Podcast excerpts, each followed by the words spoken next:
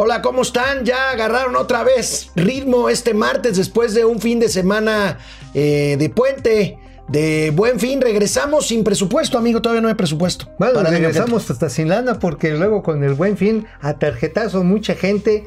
Híjoles, ojalá no se hayan gastado hasta la raya del pantalón. ¿eh? Esto es Momento Financiero. El espacio en el que todos podemos hablar. Balanza comercial. Inflación. Evaluación. Tasas de interés. Momento Financiero. El análisis económico más claro. Objetivo y divertido de Internet. Sin tanto choro. Sí. Y como les gusta. Peladito y a la boca. ¡Órale! ¡Vamos, réjete Momento Financiero. Aún no tenemos presupuesto, aunque la constitución diga que tenía que estar listo el 15 de noviembre. Todavía no hay presupuesto. Pero bueno, la constitución. Se la pasan por donde ya sabes. Pues mira, pero antes de empezar a la ver. constitución le ponen PR antes. Antes de empezar Pero- a ver detalles del presupuesto, de cómo está quedando, amigo, a ver, vamos Bien, a hacer un planteamiento. El principal problema del presupuesto de 2020 me parece que es una proyección equivocada. Está basándose en que la economía mexicana va a crecer un 2%, cosa que se ve francamente difícil. Este año ya hemos visto que va a estar muy cerca del cero, pero hay quien dice que el año que entra estará también muy cerca del cero, mi querido amigo. Bueno, y esto tiene repercusiones que son muy relevantes a la hora de recaudar impuestos. De hecho, una entrevista que saca hoy el mejor periódico del planeta Tierra y Planetoide Circunvecinos, que es la razón de México. Bueno, ahí Margarita Ríos Farjat, la titular del sistema de administración tributaria, dice que parte fundamental de la labor del SAT va a ser mejorar la recaudación para financiar el gasto público. De hecho, dice, vamos a aumentar la recaudación. Si hay una actividad económicamente a la baja, No pues va a haber- obviamente pues no hay más recaudación. Ahora, los que están adentro, pues van, no van a, dentro del sistema de recaudatorio, pues no van a poder pagar más. Y los que están afuera, pues van a tenerlos que perseguir a ver si los logran meter. Obviamente, esta es una mezcla muy explosiva, muy agresiva y por supuesto en un ambiente políticamente caldeado, pues puede generar este, rispideces que no quiero decir que puedan llegar a pleitos. Pero el presidente de la República piensa de otra forma. Hoy en la mañana presenta su libro, presenta su libro hacia una economía moral y habla de que nos vamos a sorprender hoy que se dé a conocer el ¿Pero qué índice o la cifra de inversión extranjera. Pero vamos a ver qué dijo. A ver qué dijo, qué dijo. van a dar a conocer los datos de inversión extranjera en México.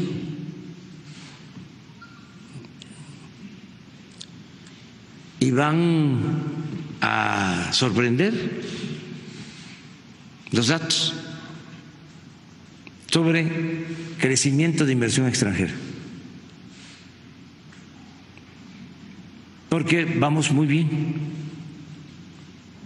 Entonces, tenemos eh, una economía que está sólida, fuerte,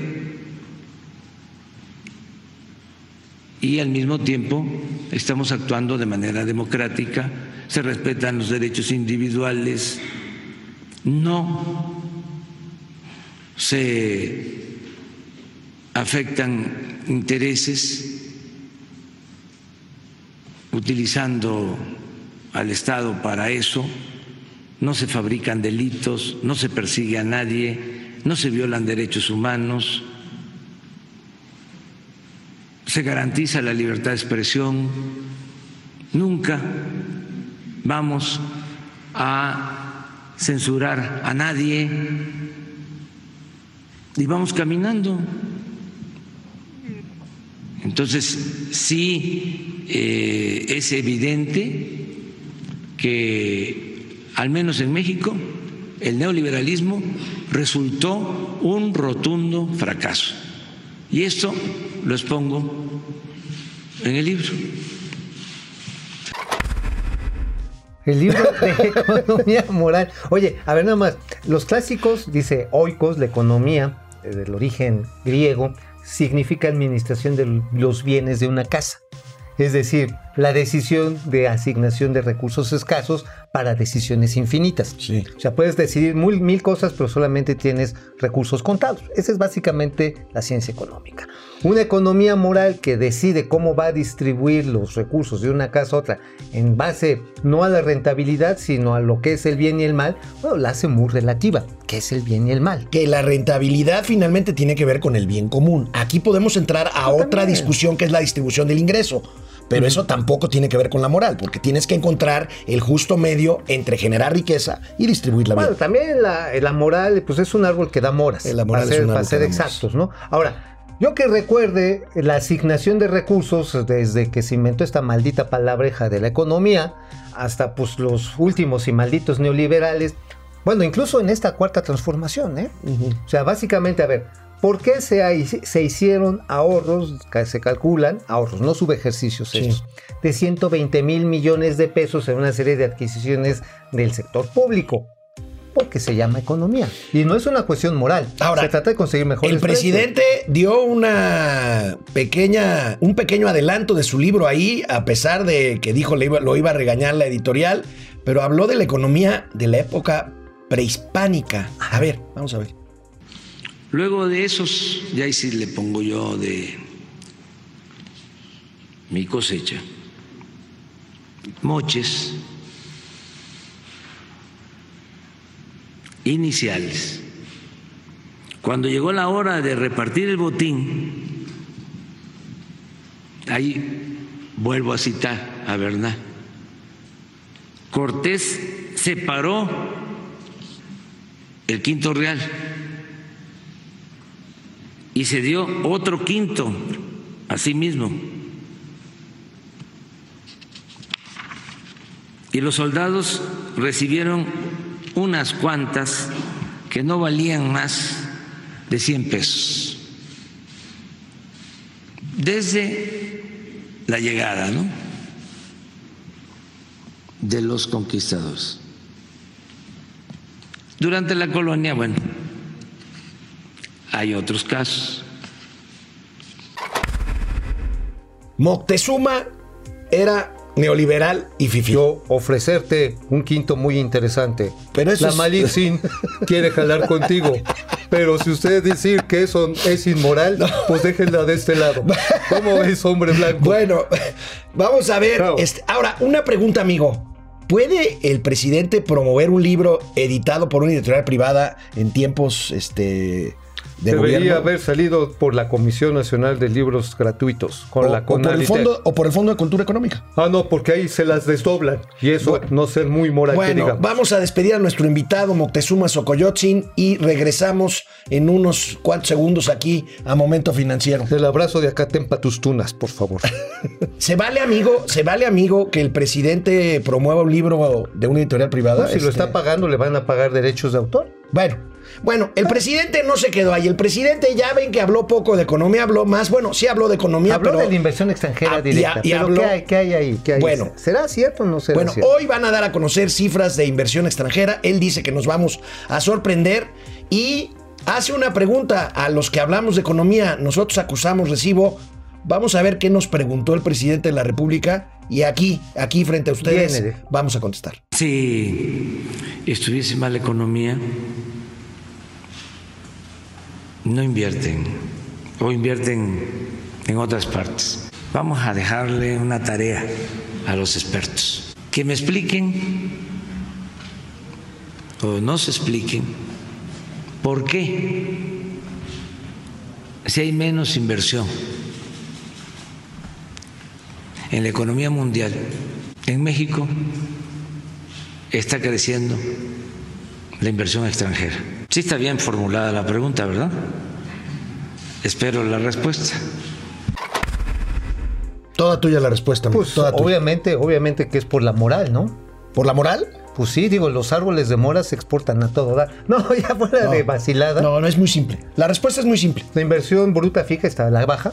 ¿De acuerdo? Eh, eh, sí, INEGI? pero el presidente está hablando de 3.3. inversión, de inversión financiera. Ah, la inversión financiera es así. ¿Por qué? Por las tasas Por de las interés. tasas de interés. Ah, eh, Recuerdan que aquí les mostramos alguna, hace, hace muy poco tiempo les mostramos, les mostramos una tabla en donde estamos comparando eh, cómo paga México sus tasas de interés sobre los bonos mexicanos o los bonos de Pemex contra otros países. Y aquí encontramos la razón. Aquí encontramos la razón por la cual esta eh, inversión está creciendo a pesar del entorno económico negativo. Si la podemos ver, vamos a ver que ahí México está todavía en 8%. Ahí ya bajó México en dos juntas eh, recientes Sí, de política monetaria. siete. Ya estamos a siete y medio. Siete y medio. Ya estamos a siete y medio, pero fíjense cómo pagamos por encima de naciones como Rusia, Brasil, China, y hay países en donde aquí lo comentamos también, incluso, pues hay que pagar para para meter el guardar. dinero ahí. Digo, Japón o Suiza son ejemplos muy claros.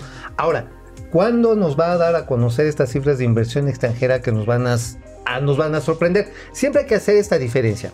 Inversión financiera o que le llaman de portafolios. O inversión especulativa, le dicen Ajá, otras, otras otras personas. Ahora, Tienes la otra que es la inversión en bienes físicos, la inversión extranjera directa, la que es en fábricas, la que es en, productos, en fierros. Pues eso hay que diferenciarlo, porque toda junta, pues obviamente a lo mejor sí nos sorprendemos. Pero la cosa es que yo sí separaría claramente Habría- porque la... Habría que ver. Ayer decías tú anoche en Radio Fórmula que las cosas no se ven bien, que aquí no queremos ser catastrofistas, que tratamos de ser optimistas, pero las cosas francamente no, no se están viendo, no se están viendo bien, amigo. Pero vamos a ver qué nos dicen A ver, quienes se controlan. estar- GB, no soporto ni su presencia, ni mucho menos su voz de nosotros, pues entonces, este. Híjole, o- bueno. Este, ah, no pasen videos de Obrador. Ah, ok, Lulú, ya, ya me habías partido ya me el corazón. Juan José Medina Ordaz, saludos cordiales desde Sombrerete, Zacatecas. Eagle, Eagle Xim, Eagle, saludos. Mauricio. Saludos. Miguel Castellano, saludos. Miguel. Fer Rangel, buenos días. A ver con qué nos sorprenden el día de hoy. Pues ya llegó Moctezuma. Ya, ya fue. hasta se fue, ya se fue por unos O árboles se refieren a las cifras de inversión extranjera. Ah, yo creo que son la inversión extranjera, pero vamos a ver, repito, cuál es la parte de especulativa propiamente dicha y la parte en fierro. Mañana lo comentaremos. Víctor Hugo Romé, Romeo Alfa, saludos desde Los Ángeles, California, Saludos. contribuyendo a la economía mexicana desde Estados Unidos, cierto, cierto, Cierto, es muy eh, importante. Daniel Todo Martínez Pérez, saludos desde San Luis Potosí. Eh, Jesús Omar, economía sólida con 0% de crecimiento. Es cierto, Omar, ese es el punto. Pues sí. Jesús Omar, eh, este, Lulú GB, el sicario de Obrador, es un gran mentiroso y otras cosas peores. Eh, Luis Guillermo. Zúñiga, saludos, ¿qué tal le fue en Morelia? ¿Qué tal me fue en Morelia? Muy bien. Muy ¿Qué? bien, gran, gran ciudad. Morelia es precioso. Estuve Hombre. muy a gusto ahí en Morelia. ¿Te Eh, Fer, unas, unas eh, torundas? unas eh, corundas y unos uchepos. Órale. Este, Fer Rangel, ¿en qué México va cambiando? Caminando. ¿En qué México va caminando? Híjole. Este, pues hay una caravana que va ahorita de, desde los Levarón a ver a Donald Trump. Eso sí va caminando. Híjole, bueno, finanzas públicas sanas, ¿no? Lo hemos dicho. Ah, ahí, sí, eso ahí, sí. Inflación que no está destapada. este, sí. ¿sí? Eso sí, hay que reconocerlo. Liz Arevalo, ay, no, qué tristeza. Yo nunca voté por él. Bueno, el tema no es quién votó por él. Digo, va- el vamos, presidente, ¿eh? Este, un ciego eh, dirigiendo a obedientes. Este, Na- Na- Nachili Villavicencio, saludos desde Panamá, güera, querida. Saludos. Saludos. Este, Jan Valjan, buen día a todos. En México se están comenzando a pasar cosas surrealistas que en ocasiones pienso que nos pasarán como el relato de Animal Farm de George Orwell. Bueno, o de. Murakami, ¿no? Oh, sí, Los- las dos lunas. Bueno, a ver, amigo, ¿qué más tenemos por acá? ¿Qué más tenemos por acá? Bueno, el presupuesto. El presupuesto Que todavía no todavía no está. La Cámara de Diputados está tomada por campesinos. Bueno, Grupos hoy, hoy- grupos fifís. Bueno, pues mm, Ajá, que quiere Ah, hacer hace- el moche. Hace un año no eran fifís, pero bueno, los campesinos siguen bloqueando la Cámara y se anuncia que va a haber ajustes en el presupuesto. Ya ven que decían que no se le iba a mover ni una coma. Pues sí sí vienen. va a haber, sí va a haber resultados. Se van a reasignar entre 9 y 12 mil millones de pesos. Dicen que los organismos afectados van a ser el INE, Uh. la Comisión Nacional de Derechos Humanos y el INAI. Esto es una muy mala noticia porque seguimos viendo señales de, debilitamiento de los órganos la Comisión autónomos. Nacional de Derechos Humanos ya la mataron. Pues sí. Ya, esa ya se acabó. Este, el INAI, eso sí es preocupante porque el acceso a la información nos garantiza tener cuentas muy claras de qué está haciendo, de lo que está haciendo a final de cuentas el gobierno con nuestros recursos. Ahora, otra cosa, fíjate que lo que se salvó son 5 mil millones de pesos del fondo minero. Se los iban a quitar a los municipios mineros, pero que se ponen como, ahora sí que como apaches en pie de guerra, cinco gobernadores, empezando por el de Zacatecas, me sorprendió, ¿eh? Sí, este Sí. Tello. Tello, Alejandro este Tello. Botello, ah, no, no, Tello Cisterna. Tello. Alejandro Tello Cisterna, ¿qué apellido? Bueno, les van a restituir 5 mil millones de Bueno, pesos. vamos a ver, a ver, bueno. pero ¿cuáles son los programas consentidos por el presupuesto? A ver, veamos. Hoy Reforma publica un cuadro muy clarito, ahí lo tienen, las consentidas. Bienestar, que es básicamente pues los recursos que se entregan pues a los viejitos, a los becarios, este, a los que les llaman o les llamaban ninis, es el 15% del total destinado a las dependencias del gobierno federal. Y CEP, que es básicamente las becas, ¿Sí?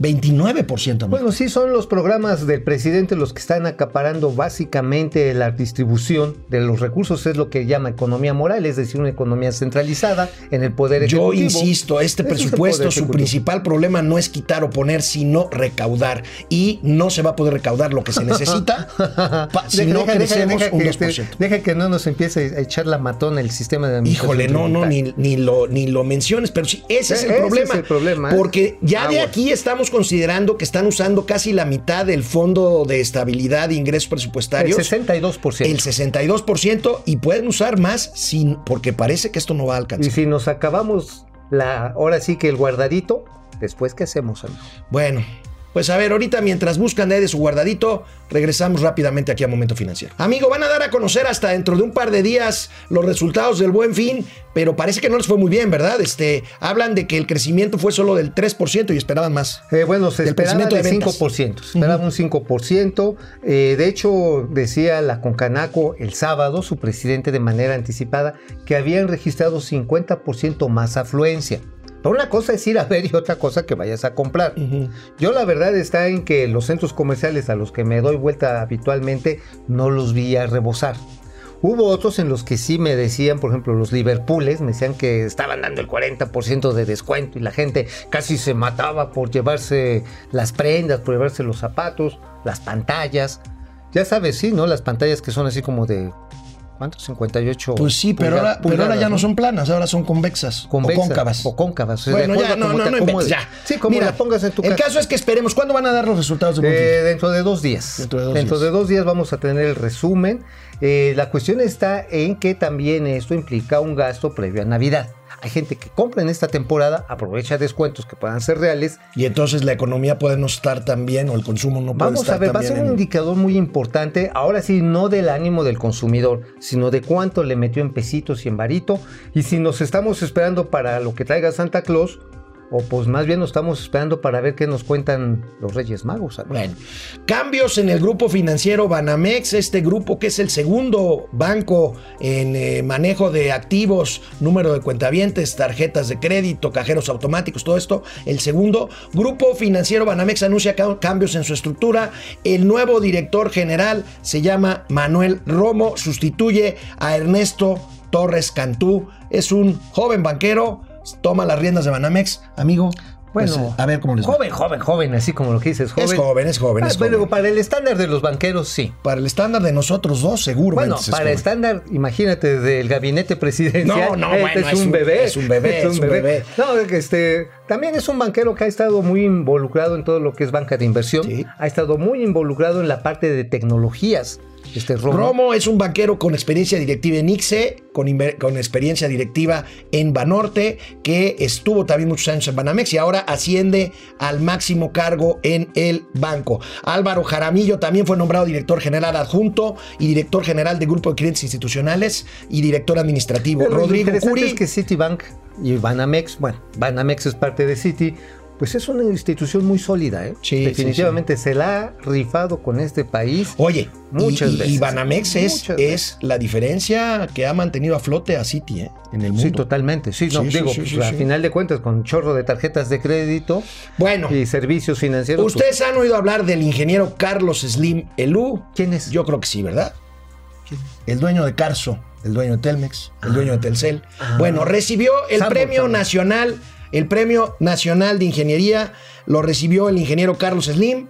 Hace declaraciones importantes. No olviden que Carlos Slim incursionó hace varios años, aparte en la telefonía y en las telecomunicaciones, incursionó en el negocio de la construcción y fundamentalmente en la construcción de infraestructura. El presidente, el, preside- el presidente del Grupo Carso, Carlos Slim, hace un urgente llamado al presidente López Obrador a invertir en infraestructura. Dice que sería ideal que México invirtiera 5% de su Producto Interno Bruto en infraestructura, porque hay otros países como China que destinan desde hace 10 años el 12% de su PIB a infraestructura. México sería esto muy importante que ocurriera. Bueno, básicamente dice que hay que aplicar la sacudidora.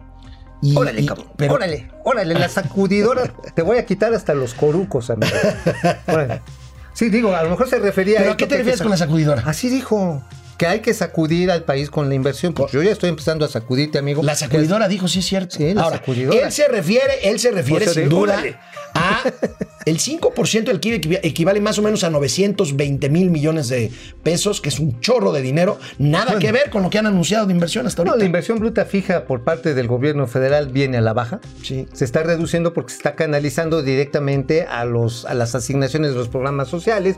Pero la inversión privada, por otro lado, pues ha estado con resquemores debido a pues atorones institucionales. Simplemente en la Ciudad de México la falta de claridad de dónde están los polígonos de construcción y las autorizaciones, pues alentizó de manera dramática durante nueve meses la construcción de vivienda y de oficinas. Ahora, por otro lado, tienes la construcción de gran infraestructura. Apenas se van a empezar a mover los, que habíamos dicho, 16 proyectos. 16 proyectos. Que son básicamente inversión privada, ¿eh? Sí. Y déjame decirte, ya ves que estaban hablando acá de que el sistema aeroportuario bien chingón, de tres aeropuertos y que iban a subir y bajar así.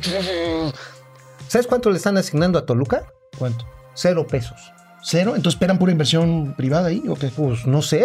Bueno, hoy viene el primer mete. ministro de Singapur, que según esto se decía que venía a desembolsar o a comprometer grandes inversiones en infraestructura. Hoy visitará al presidente López Obrador. Vamos a ver cómo les va. Hubo un momento en que incluso se, se mencionó que el gobierno de Singapur estaría dispuesto a retomar la obra del Aeropuerto Internacional de Texcoco, pero me quedo callado porque si no mi amigo Mauricio Flores me tacha de ingenuo por no decir de que él tiene otros datos. Vamos a ver. O vamos te a ver. aplicamos la de José José. ¿Cuál? La de pobre tonto. Ingenuo charla- charlatán. Bueno, Bueno, sí. Bueno, amigo, antes de irnos. Ay, no, sí, espérate. A ver. Ahí hay un dato importante. Viene el de Singapur, pero ya hay recorridos por parte de Surbana Jurong, que es la empresa desarrolladora de esta nación, a revisar el recorrido del corredor transísmico, el multimodal. Sí hay interés ahí de entrarle para desarrollar el proyecto ejecutivo y meterle lana, ¿eh? O sea, sí es, ahí sí hay interés. Y no es tanto porque van a llegar los barcos y sustituir el canal de Panamá. No, son los parques industriales que se pueden desarrollar. Porque ya viene un gasoducto que empezó Sí. a construirse en el maldito periodo neoliberal, ¿eh? Un gasoducto muy importante que llega, va a llegar hasta Salina Cruz y que va a dotar de gas natural a esta región que tiene gran potencial de producción. Híjole, ¿eh? bueno, pues vamos a ver. Gejor Noremo.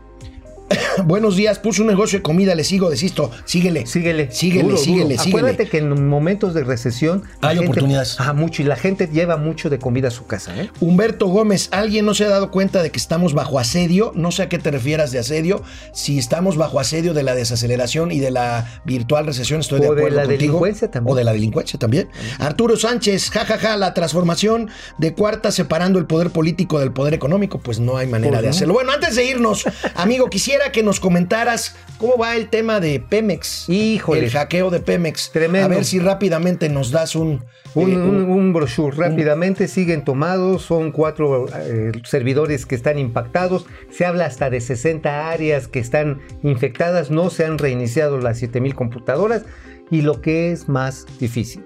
A final de cuentas ya advirtieron los secuestradores o que sueltan la lana o que en todo Ahora, caso Es importante decir, este problema ingresó por el correo electrónico y los servidores de Pemex y no por el acceso a, la, web, al internet de eh, se Pemex. vencieron las licencias de Microsoft y de Axtel y ahí fue el problema. Bueno, Aguas. lo los secuestradores dijeron que van por otras dos instituciones. Vamos a ver, vamos a ver. Mientras tanto, nos vemos mañana aquí en Momento Financiero, Finanzas, para que todo el mundo las entendamos.